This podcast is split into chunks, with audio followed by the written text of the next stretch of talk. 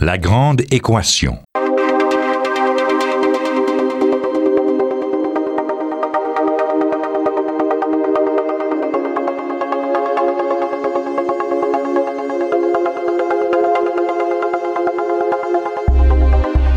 Ici Normand Mousseau.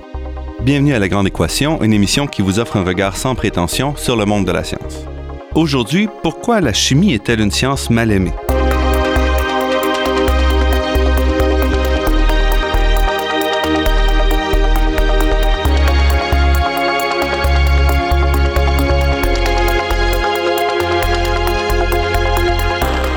Dans le cadre de l'année internationale de la chimie, nous vous proposons quatre émissions sur ce thème afin de traiter des importantes contributions de la chimie à notre société, mais aussi des échecs, euh, des défis qu'elle devra nous aider à relever au cours des années à venir. Aujourd'hui, nous essayons de comprendre pourquoi la chimie et les produits chimiques synthétiques sont si mal aimés de la population. Est-ce qu'on a vraiment raison d'être craintif à leur égard et de les éviter à tout prix? Après tout, on a assisté au cours des dernières années à plusieurs cas médiatisés de produits toxiques qu'on a retirés des tablettes. Mais qu'en est-il quand on regarde vraiment l'ensemble de la situation et qu'on prend un peu de recul? Depuis une vingtaine d'années, les livres et documentaires au sujet des produits toxiques, des, produits chimiques, se multiplient rapidement. Euh, on pense par exemple au documentaire Homo Toxicus de la réalisatrice québécoise Carole Poliquin, mais aussi au livre Vilain Petit Canard, par exemple, des Ontariens Rick Smith et Bruce Lurie, publié aux éditions Multimonde l'année dernière. On pense également au livre Notre poison quotidien, la responsabilité de l'industrie chimique dans l'épidémie des maladies chroniques, publié aux éditions Stanquet par Marie-Monique Rubin. Tous ces travaux-là nous présentent une industrie chimique euh, qui est la grande méchante, obsédée par les profits, prête à tout pour continuer à produire et à vendre des produits toxiques. Mais qu'en est-il vraiment? Pour comprendre un peu comment on en est arrivé où on en est aujourd'hui, il est utile de faire un bref historique du développement vraiment de l'industrie chimique depuis une centaine d'années.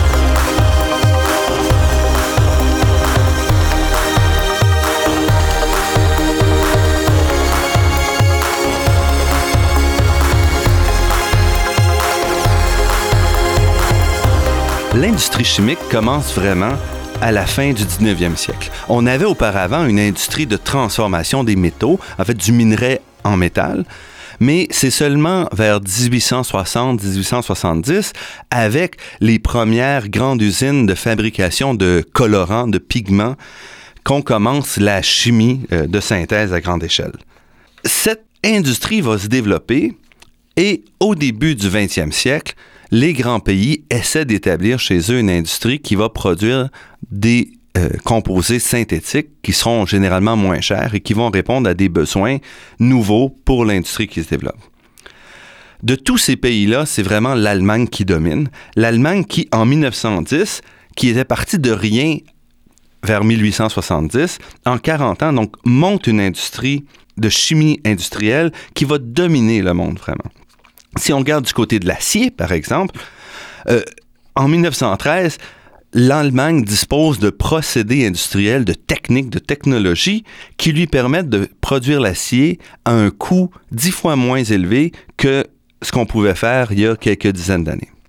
Ce qui fait que l'Allemagne peut maintenant produire deux fois plus de fer, d'acier, que la Grande-Bretagne, qui était le, grand pays qui a fait la révolution industrielle des années 19e, euh, au 19e siècle. Donc, au début de la guerre, la Première Guerre mondiale, l'Allemagne domine le monde entier dans la production de produits chimiques euh, de haute technologie, si on veut. Elle produit plus de 80% de tous les pigments, de tous les colorants et 80% de la production chimique dans son ensemble. Donc, c'est pas surprenant qu'au début de la Première Guerre mondiale, le ministre euh, de la guerre allemand soit allé voir directement les grands euh, industriels de la chimie, entre autres euh, la compagnie BASF, pour lui demander de mettre son industrie chimique au service du militaire, au service de la guerre. Et rapidement, donc, BASF va transformer ses usines d'engrais qui viennent tout juste d'être ouvertes en usine pour produire du salpêtre et des explosifs pour le militaire. Ce n'est pas tout, malheureusement, parce que en même temps qu'on produit euh, ces explosifs, l'Allemagne se tourne aussi vers la production d'autres produits chimiques pour la guerre et entre autres des gaz toxiques. Donc très rapidement, et malgré les signatures de conventions internationales qui avaient eu lieu en 1899 et en 1907, l'Allemagne utilise les gaz euh, toxiques, dont le chlore, mais aussi euh, le gaz moutarde, le phosgène, etc. Donc, au total, en incluant les autres, euh, les autres utilisateurs de ces gaz toxiques-là, qui sont utilisés des deux côtés, la chimie aura donc tué plus d'un million de soldats avant la fin de la guerre, la Première Guerre mondiale. Un million de soldats qui auront finalement servi à rien dans la Grande Guerre, dans la grande boucherie qu'aura été la Première Guerre mondiale. À la fin de cette guerre-là, toutefois, les besoins de la société auront changé. Donc, à la fin de la Première Guerre mondiale, on commence à voir l'explosion de la motorisation, pas seulement pour les utilisations militaires, mais pour euh, le civil également. Et les besoins en pétrole, en essence, se mettent à augmenter très rapidement. On a peur à ce moment-là de manquer de pétrole pour faire face à une pénurie possible, parce qu'à ce moment-là, on connaissait seulement les grands gisements en Pennsylvanie et en Europe euh, vers la Bulgarie, mais on avait en fait très peu de ressources.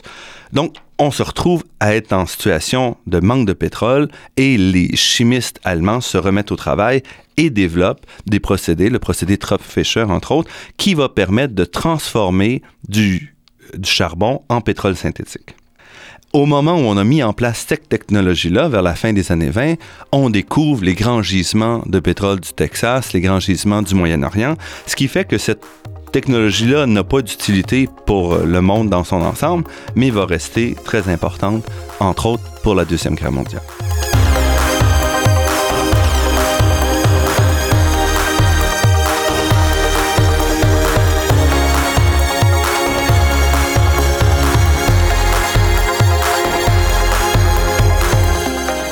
Ici Normand Mousseau, vous écoutez La Grande Équation. Aujourd'hui, pourquoi la chimie est-elle une science mal aimée? Quand commence la Deuxième Guerre mondiale, qui va être une guerre beaucoup plus technologique, euh, on va mettre à profit l'industrie chimique partout à travers la planète. Pour la production d'explosifs, bien sûr, mais aussi dans le cas de l'Allemagne qui est coupée des grandes sources de pétrole, euh, on va donc également mettre l'industrie chimique à la production de pétrole synthétique et aussi de toutes sortes d'autres biens dont on aura besoin à la fois pour nourrir la population, pour nourrir les soldats et pour fournir des plastiques synthétiques, etc., pour le matériel de toutes sortes. Il y a trois domaines en particulier qui vont connaître un développement extrêmement important durant la Deuxième Guerre mondiale. Des domaines qui seront soutenus par les gouvernements de tous les côtés. Tout d'abord, la pétrochimie, euh, avec la guerre qui se développe, il est très difficile de, transporter des biens de consommation, des biens de toutes sortes à travers les océans. Donc, les pays sont forcés de développer sur place de nombreuses euh, alternatives et on va donc se tourner vers la pétrochimie pour produire des nouveaux polymères, des plastiques, des caoutchoucs synthétiques et autres matériaux qui vont donc permettre euh, de continuer à avancer la guerre et de soutenir l'industrie civile. On va aussi développer l'industrie pharmaceutique rapidement en, pour des suppléments alimentaires, par exemple, mais aussi pour divers médicaments. On venait de découvrir les antibiotiques. Donc, on va tout mettre cette industrie-là en contribution. Et finalement, la troisième grande industrie qui va se développer, c'est l'industrie des pesticides. On le verra tout de suite euh, après avec le DDT. Avec les années 50, la guerre est finie l'industrie chimique se retourne et vraiment se tourne vers la consommation civile et on inonde le marché de nouveaux produits aux couleurs flamboyantes, des plastiques euh, qui permettent des formes impossibles à, à atteindre avec le bois, par exemple. Donc, on a une transformation, on a une consommation qui explose et en gros, les gens s'enrichissent, les gens s'installent dans les banlieues, on achète des maisons et tout. Et en même temps qu'on fait une consommation de plus en plus forte des produits synthétiques, on développe également une première conscience environnementale. En effet, durant la Deuxième Guerre mondiale, on n'avait certainement pas mis beaucoup d'emphase sur la question de gestion des déchets, la question de la pollution, la question euh, de santé publique, mais avec des gens qui commencent à s'enrichir, qui commencent à s'installer, euh, ces questions-là reviennent immanquablement. Il faut quand même comprendre que l'industrie chimique a été essentielle pour le développement de ce mode de vie-là à partir des années 50, parce qu'avec une population qui augmentait, il aurait été absolument impossible de satisfaire les besoins de consommation et d'atteindre le niveau de qualité de vie qu'on a obtenu dans les années 50 si on s'était seulement contenté de prendre des produits naturels, entre guillemets, comme le bois, comme les produits qui venaient d'animaux, il aurait fallu essentiellement couper toutes les forêts, euh, tuer tous les animaux pour avoir l'ivoire, les eaux, avoir les, bois qui est nécessaire pour euh, assurer les biens de consommation qu'on a vus dans les années 50. C'est une industrie chimique qui est extrêmement bien vue au début des années 50, où tout le monde euh, porte l'espoir du progrès. Ça ne durera pas toutefois, et avec le DDT, l'industrie chimique va rencontrer vraiment sa première grande défaite.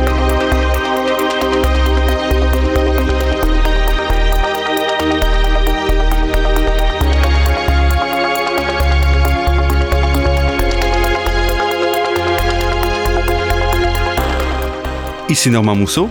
Vous écoutez La Grande Équation. On parle aujourd'hui de la chimie et notre relation avec les produits chimiques.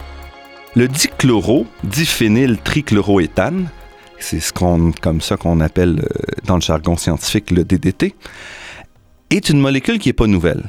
Elle a été synthétisée pour la première fois par le chimiste Ottmar Zeitler en 1874.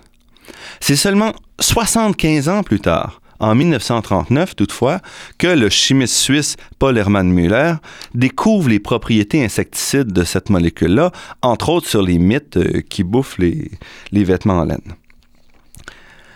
L'impact de ce premier produit insecticide synthétique d'une grande efficacité est tel que, tout de suite après la Deuxième Guerre mondiale, en 1948, Paul Hermann Müller reçoit le prix Nobel, pas de chimie, mais bien de médecine pour ses contributions à la santé euh, de cet insecticide-là, qu'on va utiliser très rapidement vers 1940-41 déjà par les militaires et par les civils pour se débarrasser des moustiques qui transmettent le paludisme, le typhus et plusieurs autres maladies. C'est ainsi que le DDT est responsable de l'éradication complète du paludisme en Amérique du Nord et en Europe. Très rapidement, toutefois, dès le milieu des années 50, il y a des groupes qui commencent à se poser des questions et qui voient une relation entre une diminution importante du nombre d'oiseaux et euh, l'utilisation des insecticides. En 1962, la biologiste américaine Rachel Carson publie euh, son livre Le printemps silencieux, en anglais Silent Spring, qui accusait le DDT d'être euh, cancérigène et surtout euh, de nuire à, la croissance des oiseaux en causant une, une diminution de, l'épaisseur de la coquille des œufs.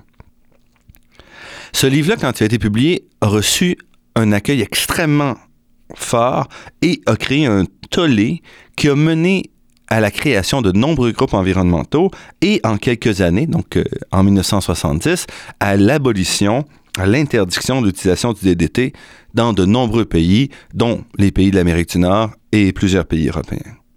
Le DDT a donc été l'élément déclencheur pour la création des mouvements euh, écologiques, mais aussi pour la création d'agences gouvernementales comme l'Agence de protection environnementale américaine qui, elle, fut créée en 1972 justement pour répondre à ces peurs-là.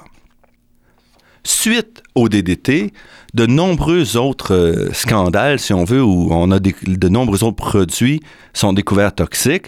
On se rappellera au Canada la question de la, mousse durée formaldéhyde qu'on avait subventionné massivement au début des années 80 dans le cadre de projets de restauration et de rénovation et qui a fallu enlever quelques années plus tard quand on s'est aperçu qu'elle causait des problèmes importants respiratoires et cancérigènes. Et ces produits-là toxiques sont découverts à intervalles réguliers, ce qui garde toujours évidemment les citoyens un petit peu, euh, un petit peu inquiets face à ces produits-là. La plus grande catastrophe, toutefois, de l'histoire de l'industrie chimique aura également un impact très important sur notre perception, peut-être pas tellement des produits chimiques, mais de la façon dont l'industrie chimique est capable de réagir dans le cas de, de problèmes majeurs. Cette catastrophe va se dérouler dans la nuit du 2 au 3 décembre 1984 à Bhopal, qui se trouve dans la province du Madhya Pradesh, dans le centre de l'Inde. Cette ville accueille un grand complexe de chimie industrielle de la multinationale Union Carbide, un complexe qui a été installé là à la demande du gouvernement indien qui avait besoin en fait de pesticides pour être capable d'accroître sa production alimentaire et qui a donc demandé à la Union Carbide de s'installer en Inde.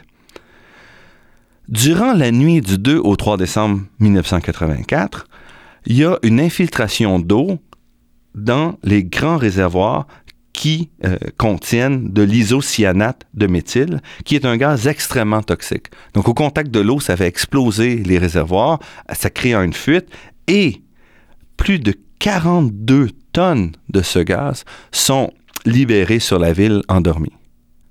Les effets de ce gaz-là sont absolument horribles et en quelques heures, plusieurs milliers d'Indiens sont tués. Entre 100 000 et 200 000 citoyens seront malades et handicapés pour le restant de leur vie et un autre 100 000 à 200 000 Indiens seront touchés directement par, euh, par ce gaz-là. Donc ce sera une catastrophe qui touchera près d'un demi-million de personnes. Cette catastrophe-là aurait pu être évitée. Ce qu'on découvre par la suite, c'est que comme les pesticides ne se vendaient pas très bien, Union Carbide a un peu laissé euh, aller euh, son site industriel euh, sans faire de maintenance, ce qui fait que en décembre 1984, il n'y a aucun des dispositifs de sécurité qui fonctionne. Le personnel est mal formé et on maintient quand même des quantités très importantes de produits toxiques. Pire encore, après la catastrophe, euh, Union Carbide va réussir à s'en sortir en payant seulement 470 millions de dollars à l'État indien, c'est-à-dire que les victimes directes euh, de cette catastrophe-là recevront entre 2000 et 4000 dollars. C'est des peanuts quand on compare avec ce que les victimes, par exemple les familles des victimes de l'accident de Lockerbie en, en Écosse ont reçu, qui était plusieurs centaines de milliers de dollars à plusieurs millions de dollars.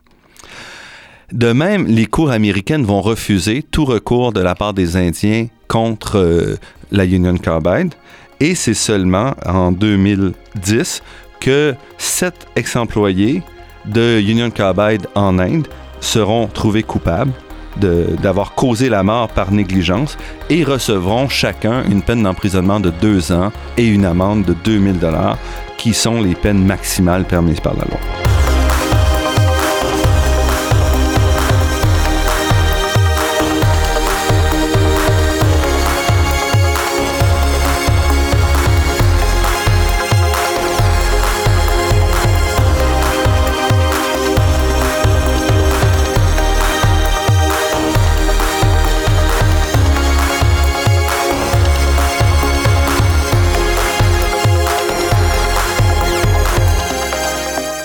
Ici Normand Mousseau, vous écoutez La Grande Équation.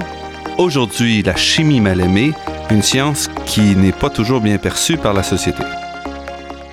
Toute cette série d'incidents ne doit pas nous faire oublier qu'en même temps, l'industrie chimique continue de produire des composés essentiels pour nourrir la planète, la soigner et lui fournir des biens toujours plus complexes, tout en limitant quand même euh, l'impact environnemental on l'a vu, ces limites-là n'ont pas été acceptées facilement par l'industrie chimique.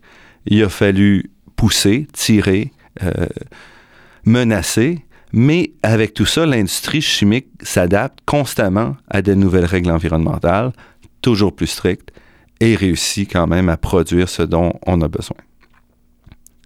L'industrie chimique est également en constante recherche de, de produits de substitution pour les composés les plus complexes. Euh, qui sont pas toujours faciles à remplacer. Parce que souvent, les propriétés complexes sont intimement reliées, les propriétés que l'on cherche sont intimement reliées à la toxicité, si on veut, à ce qui fait qu'un produit est toxique. Il faut comprendre que la chimie, c'est une science quand même, même si c'est une grande industrie, et que ce développement-là est un procédé complexe. On met en marché des produits euh, qui sont là pour répondre à des besoins particuliers, parfois des, besoins créés par l'industrie, parfois des, besoins qui vont directement affecter la qualité de vie des, des citoyens consommateurs. Lorsqu'on met sur le marché un produit, on le teste, on l'évalue à l'aune des connaissances et des craintes qu'on a à ce moment-là. Par exemple, il y a 20 ou 30 ans, personne ou presque ne se préoccupait des effets endocriniens, donc sur les glandes euh, de certains produits. Or, ce qu'on découvre aujourd'hui, par exemple, c'est que même des traces presque indécelables de certaines molécules euh, peuvent affecter de manière très, très importante le développement, entre autres, des enfants et même, dans plusieurs cas, des adultes. Cette idée-là n'était pas acceptée de manière générale il y a 20 ou 30 ans. Donc, il est clair que les produits qu'on a testés à ce moment-là et qu'on a mis sur le marché n'avaient pas été testés pour ces problèmes. Et aujourd'hui, à mesure que la science nous permet de regarder ces problèmes-là, ces questions-là, à mesure qu'on va développer des statistiques, des études, on va découvrir que certaines molécules euh, ne font plus l'affaire et ne sont plus acceptables. C'est le cas, par exemple, des perfluorocarbures, qui sont, euh, comme le Teflon, par exemple, qui sont des molécules d'une très grande euh, stabilité. Elles résistent à la chaleur, elles résistent aux acides, donc elles font un très bon, euh, très bon produit, par exemple, pour les poêles antiadhésives, mais aussi dans le lave-glace, on pense aux produits vraiment proches de nous, mais aussi toutes sortes d'applications euh, plus spécifiques, plus technologiques, plus limitées, et même euh, en médecine, par exemple. Or, on s'aperçoit aujourd'hui que c'est la stabilité même de ces molécules-là qui fait que ces molécules-là se dégradent lentement dans l'environnement et finissent par s'accumuler, euh, augmentant la concentration et les risques qui viennent avec. Donc, on se retrouve ici à découvrir plusieurs années plus tard les effets euh, inattendus de certaines molécules qu'on a mis dans l'environnement.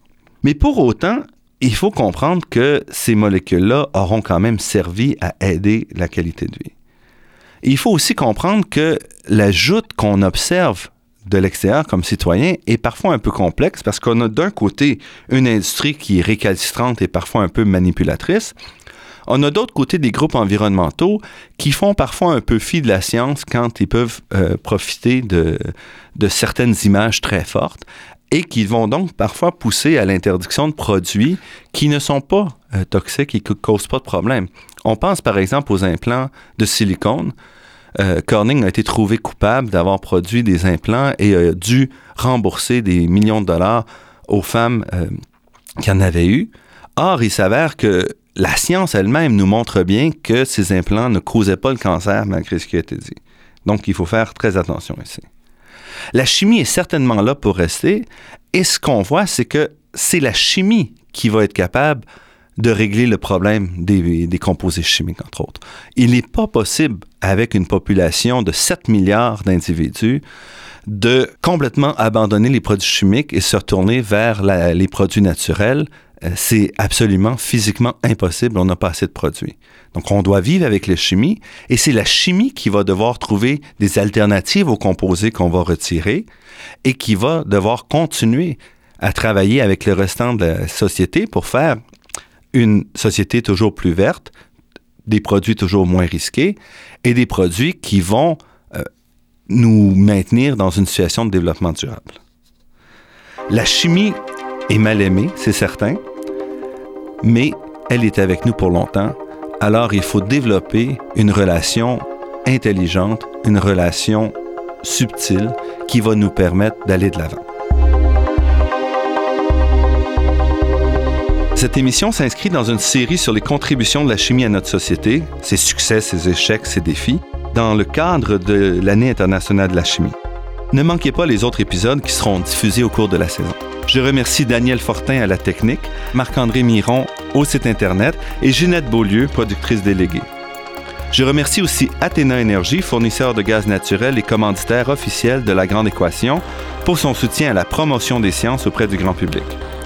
Cette émission est également rendue possible en partie grâce à la Fondation des chaires de recherche du Canada et de l'Université de Montréal. Vous pourrez réentendre cette émission en vous rendant sur le site web de La Grande Équation, lagrandeéquation.ca en un mot sans accent. L'émission est également disponible sur la page Université de Montréal de iTunes U. Ici Normand Mousseau qui vous dit à la semaine prochaine. D'ici là, restez à l'écoute de Radio Ville-Marie pour découvrir votre monde sous toutes ses facettes.